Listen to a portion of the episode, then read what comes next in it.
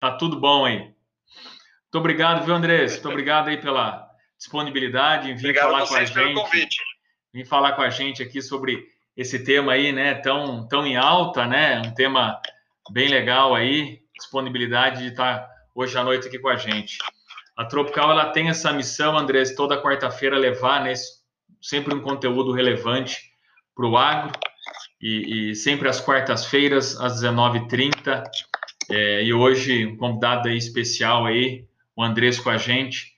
Eu sou o Guga Rios, gestor do Grupo Tropical Estufas, e o nosso convidado de hoje é o Andrés. Por favor, Andrés, se apresente para o pessoal. Tudo bom, pessoal? Meu nome é Andrés, uh, sou da, da empresa EAC, a empresa Estufas Agrícolas, Comércio e Assessoria, é uma empresa que foi fundada aqui no Brasil em 2010, é, é fundada aqui, a gente, o, o, o nosso, nosso quartel-general é aqui em Cunha, é, perto de entre Paraty e Guaratinguetá, né? Entre Aparecida, na verdade, e, e Paraty. Eu brinco que ela está entre o entre o céu e o inferno. Muito bom. A gente trouxe aí a desde 2010 a gente trouxe a experiência acumulada, como o Gustavo falou do, do, do trabalho que a gente fez lá no exterior, no Canadá, nos Estados Unidos, no México, onde a gente trabalhou tanto tanto quanto a, a nível de produtor, né, quanto a gestão de estufas agrícolas e, e, lá por pelo clima são completamente climatizadas, né, e também trabalhamos na, na parte de construção de estufas com uma empresa importante canadense a nível mundial mesmo, Indústrias Arnois, né.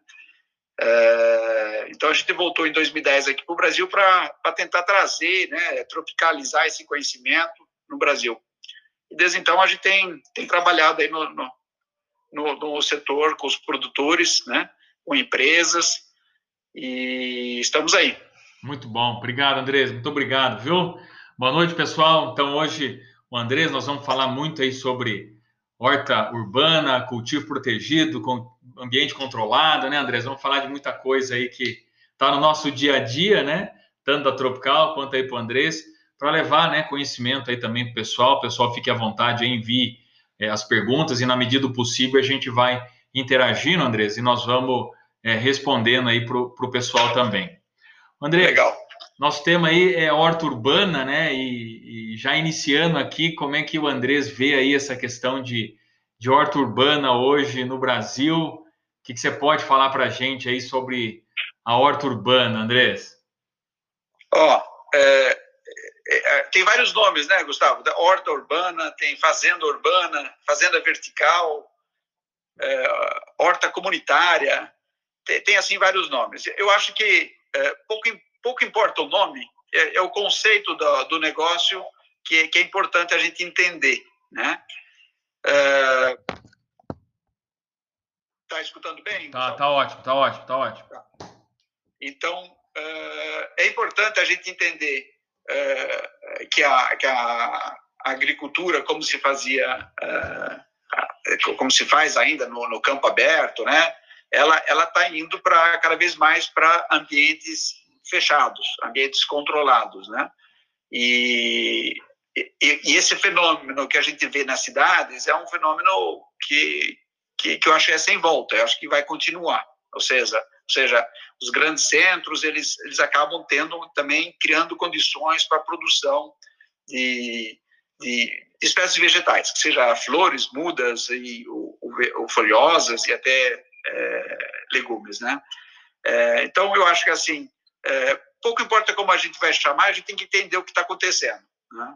Então, nós temos desde o do, dos cinturões verdes, né? Se você vê São Paulo, tem Cotia, tem Mogi das Cruzes, é, ali onde a cidade e o campo já é uma coisa só, né? Eu não sei quem que entrou ali, é, foi a cidade que entrou no, no campo nesses casos, né? Em outros casos, são as, as hortas comunitárias, são os terrenos né, que estão disponíveis na cidade, não tem dono, o pessoal vai lá e começa a produzir de fação mais desorganizada ou com menos tecnologia e começa a acontecer coisas. E agora, mais recentemente, a gente começa a ter empresas realmente que começam a fazer é, pequenas estufas ou áreas produtivas dentro das cidades, dentro de prédios, em cima de prédio, ao lado de um shopping e tudo. Então, são fenômenos que existem. No Brasil ainda estamos começando, mas em outros países do mundo é, já está acontecendo em grande escala, né? Andrés, quando você fala né, que lá fora já acontece, né, e já vem vindo, você, você já presenciou, você já, você já, já teve lá vendo alguma coisa aí? É, é, Sim. Onde que você pode é, citar eu, aí que, assim, que já está mais avançado esse processo aí? É, é, como, como, como a gente trabalha com cultivo protegido, é, a gente sempre está acompanhando essa história da, da fazenda urbana, né? É, eu diria que desde cinco anos é, para cá, né, os últimos cinco anos, a gente começa a ter clientes nossos aqui, brasileiros, né, empresas, que nos pedem para fazer esboços, uh, fazer estudos de, de viabilidade técnica e econômica, né? Que é, esse é um, é um, lado muito importante da fazenda urbana, a viabilidade econômica do negócio, né? E então já estava acontecendo. Uh, há dois anos atrás, a gente montou um grupo com empresas, né, com empresários e, e pessoas interessadas e fizemos uma viagem tecnológica Acho que você sabe, né? A SEA organiza viagens já desde, desde o início. A gente levou já muitas pessoas para o México, para o Canadá, para a Europa, né? Fazer visitas na área de cultivo protegido. E a gente organizou uma visita focada nessa área de fazendas urbanas no, no, no Quebec, no Canadá, né? Como eu fiquei 18 anos lá, eu conheço bem. A minha sócia é canadense, né? Do lado francês, a Veronique. Então, fizemos uma visita lá muito bacana, Gustavo porque a gente conseguiu visitar vários níveis de fazendas urbanas, né? Tantas hortas comunitárias, fazendas dentro de containers completamente fechadas, fazendas dentro dentro de uma de um supermercado, né? De produtos orgânicos, é, fazendas sobre os, os, prédios, assim, vários modelos e conversamos e vimos é, é, com com professores universitários, com as empresas. Então a gente voltou com uma bagagem muito grande. E desde então a gente começou realmente a começar a fazer projetos e estudos mais mais técnicos, tá? Uh, e eu acho que já está acontecendo no Brasil. Uh, nós estamos presentemente fazendo alguns estudos e eu sei que tem outras empresas aí acontecendo, né? Tem a Big Green, tem a Pink, né? As fazendas Pink, Pink Farm, né?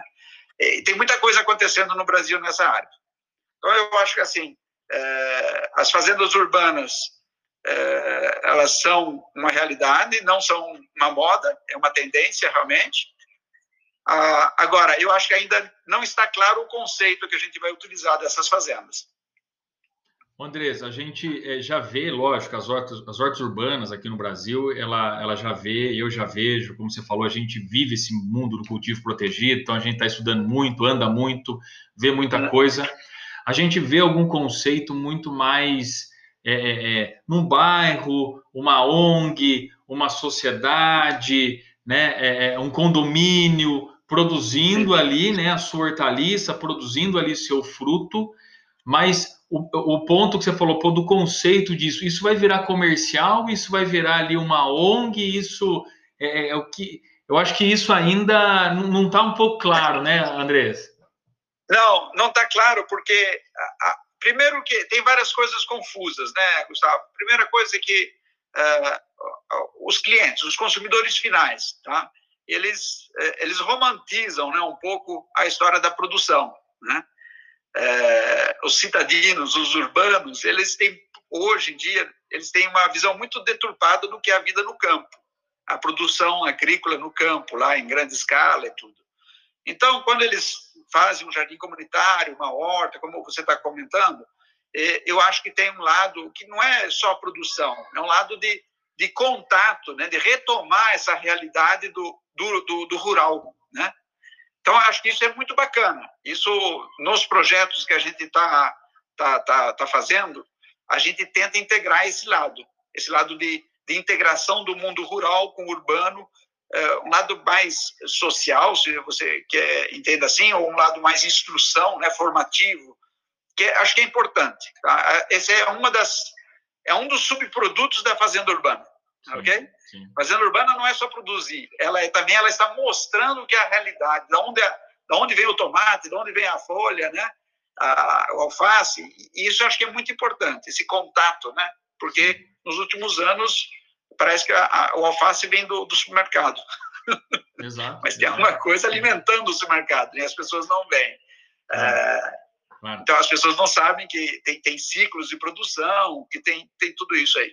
Sim. Nesse sentido, acho que essas, essas iniciativas né, de bairro, locais, ONG, são super importantes. Em um outro nível, tem é, ações mais, mais concretas, mais estruturadas, mais comerciais, como você fala. E eu acho que isso é realmente o, o, o, que vai fazer a diferença. Tá?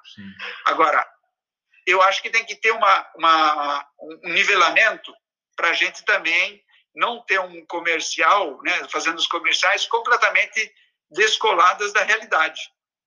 Não tá. sei se você me entende. Sim, sim, perfeitamente. Sim. Elas têm que estar integradas na realidade do, do Brasil. Claro, né? claro. Então, uma fazenda urbana na Suécia, ou na França, ou na, em, em, em, Paris ou no sul da França são, são, são ambientes diferentes, são climas diferentes, né?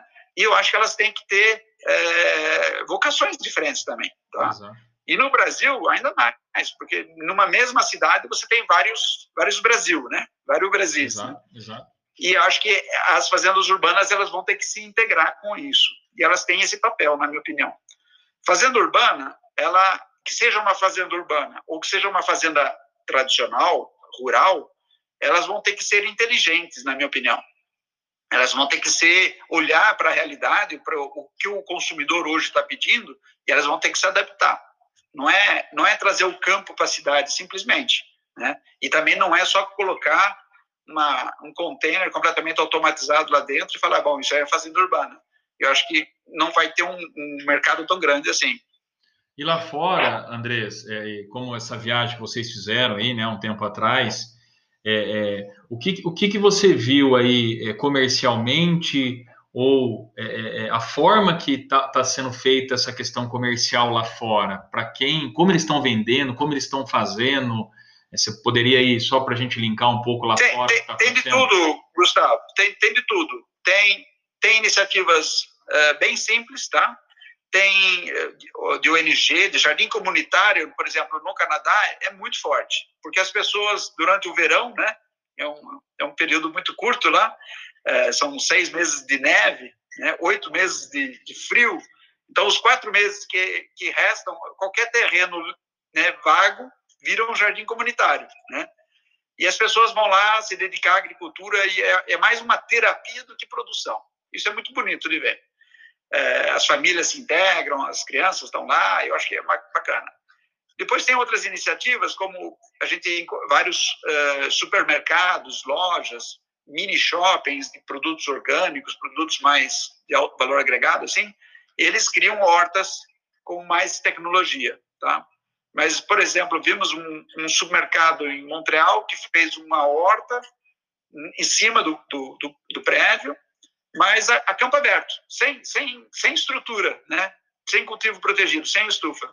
Super interessante, né? Então, uma, uma realidade é, muito simples, vai funcionar só quatro meses por ano, e o cliente entra no supermercado e pede alface, e ela é colhida e, e ele leva embora. Sim. E vimos é, tecnologia extremamente é, alta, né? com, com luz LED, é, tudo automatizado, produção de brotos, é, onde o cliente também escolhe o broto que quer comer e vai lá e senta e come. Sim. Então, são, são níveis diferentes, custos completamente diferentes também, né? Mas tem, tem cliente para tudo, eu diria. Tá. E trazendo aqui para a nossa realidade Brasil, né? A gente, você falou, né? Temos aqui em São Paulo, já temos alguma coisa, né? Em container, em luz de LED, é, algumas com estufas, estufas com plástico, né, estufas convencionais. Estamos vendo alguma coisa em policarbonato. Belo Horizonte tem uma ali também, que eu também visitei. É, então a gente já está vendo é, alguma coisa, já vi alguma coisa também em supermercado, tá, Andrés? O pessoal do, do Hortifruti ali no Rio de Janeiro começou a montar alguma coisa ali também. Eu tive, eu tive ali visitando o pessoal. A gente vê também vários conceitos já em um movimento aí é, diferente e como também tem as ONGs é, dentro do condomínio, tem as comunidades ali também fazendo tudo isso, tanto comercial como residencial. É, é. Você vê também essa crescente aqui no Brasil nesse aspecto também? É, eu, eu vejo assim, vamos, vamos falar, o residencial, aquele, o, o consumidor que quer ter uma, uma, uma horta em casa, né? Antes, no, no, no, passado, no Brasil ainda tem muita gente que tem horta em casa, né? Então, fazenda urbana hoje no Brasil é, existe já, existe muito. Muita gente tem horta em casa. Então, é, elas vão mudar essas hortas, elas vão ficar um pouco com mais tecnologia, hidroponia, vasinhos, né? É, vai ser mais, mais dinâmico. Eu acho que isso acontece. É, eu acho que a gente está ainda subestimando muito esse mercado do, do cultivo residencial. Essa, com a, com a, pandemia agora que a gente viveu, eu acho que isso vai dar uma chacoalhada nesse mercado. Tem um grande mercado aí para gente, yeah. a gente entregar uh, soluções para as residências e condomínios, prédios, digamos. Né? Uh, eu acho que tem uh, um papel muito grande no Brasil nesses, nas duas realidades que a gente tem. Né? os bairros que são muito pobres, né, que eles têm mão de obra ali sobrando, tem falta de, de, produtos. A hortaliça no Brasil, Gustavo, ela é cara, né? Então, as pessoas de baixa renda, uh, em vez de comprar um tomate gourmet, eles vão comprar um quilo de arroz, né? Sim. É, Sim. Nós temos esse problema social que não tem no Canadá, né? É diferente, é Sim. um outro nível. Então, é, é, quando a gente fala horta, fazenda urbana no Brasil, a gente tem que atentar para isso também. Né? Tem as fazendas urbanas lá dos Jardins, em São Paulo, né? E vai ter fazendas urbanas em áreas menos nobres, né? E elas vão ter que ter realidades diferentes, né? E acho que as duas são né? importantes. Tecnologias diferentes, né, Andrés? Nós vamos ter... Eu não sei se é, é talvez a Conceito, tecnologia é diferente, né? mas é, talvez a, a tecnologia é, a gente tem que ver o custo final que vai dar tudo sim, isso. Sim, né? e também pode ser que é, atender uma classe, né, é, é, que ela não faça num cultivo protegido e faça no ambiente aberto. É, é, isso. Né, eu acho que, acho que a grande confusão que tem, acho que existem algumas confusões para as pessoas na, em relação à fazenda urbana. Quando a gente fala fazenda urbana, não precisa ser necessariamente dentro de uma estufa ou dentro de um container. Não precisa ter luz rosa, né? Pode ter, mas não precisa. Não, pra, eu acho que uh, fazenda urbana é você produzir dentro de um ambiente urbano. Né? Então, qualquer horta no fundo do quintal é uma fazenda urbana. Dentro, né, dentro, dentro, dentro, de um pneu, né? Se for dentro de uma estufa, melhor pneu, ainda, né, André? Se for dentro Garrafa de uma estufa, pet, e vai produzir garrafa... melhor dentro de uma estufa, certo? Exato. Não, eu acho que a tendência é a gente controlar esse ambiente, né, com estufas e, e aprimorar a produção. Até porque o ambiente na, na cidade, o ambiente urbano é um problema para a produção, Gustavo. No campo a gente tem problema de pragas e doenças, na cidade a gente vai ter outros problemas. Sim. E aí que eu, eu digo que existe um romantismo em torno das fazendas urbanas que o pessoal ainda não entendeu direito. Né? Produzir dentro da cidade tem algumas vantagens, mas tem outras grandes desvantagens. Né?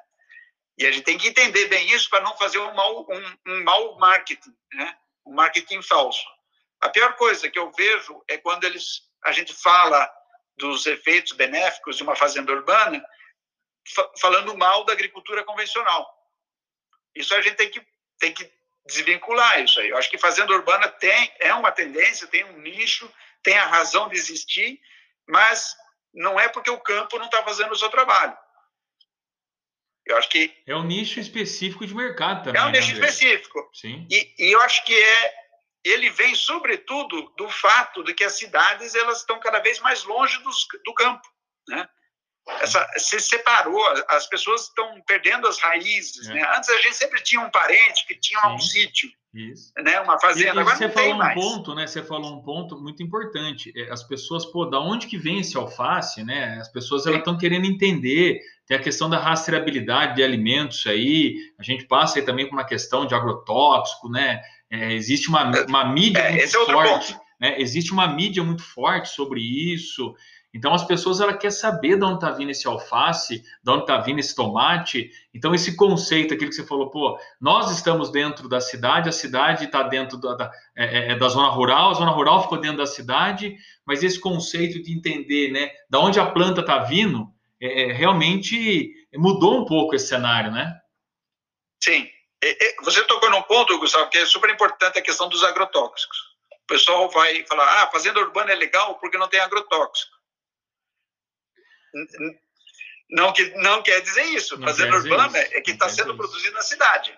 A partir do momento que você investe numa fazenda urbana e você vai começar a ter problemas, porque as escalas vão aumentar, vai começar a ter problemas fitossanitários, você vai fazer o quê? O produtor vai fazer o quê? Vai perder tudo? Não, ele vai fazer os tratamentos, né?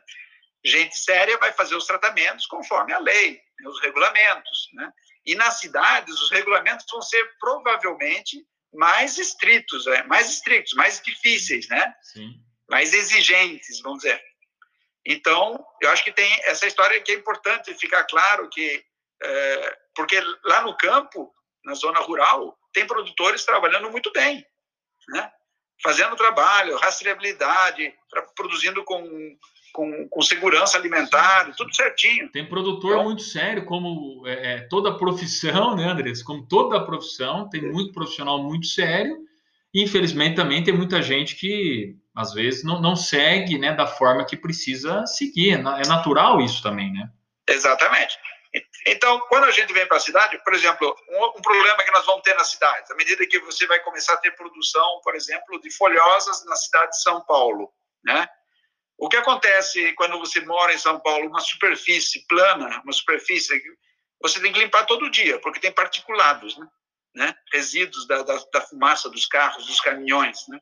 Imagina uma alface que ficou 30 dias ali num ambiente de São Paulo.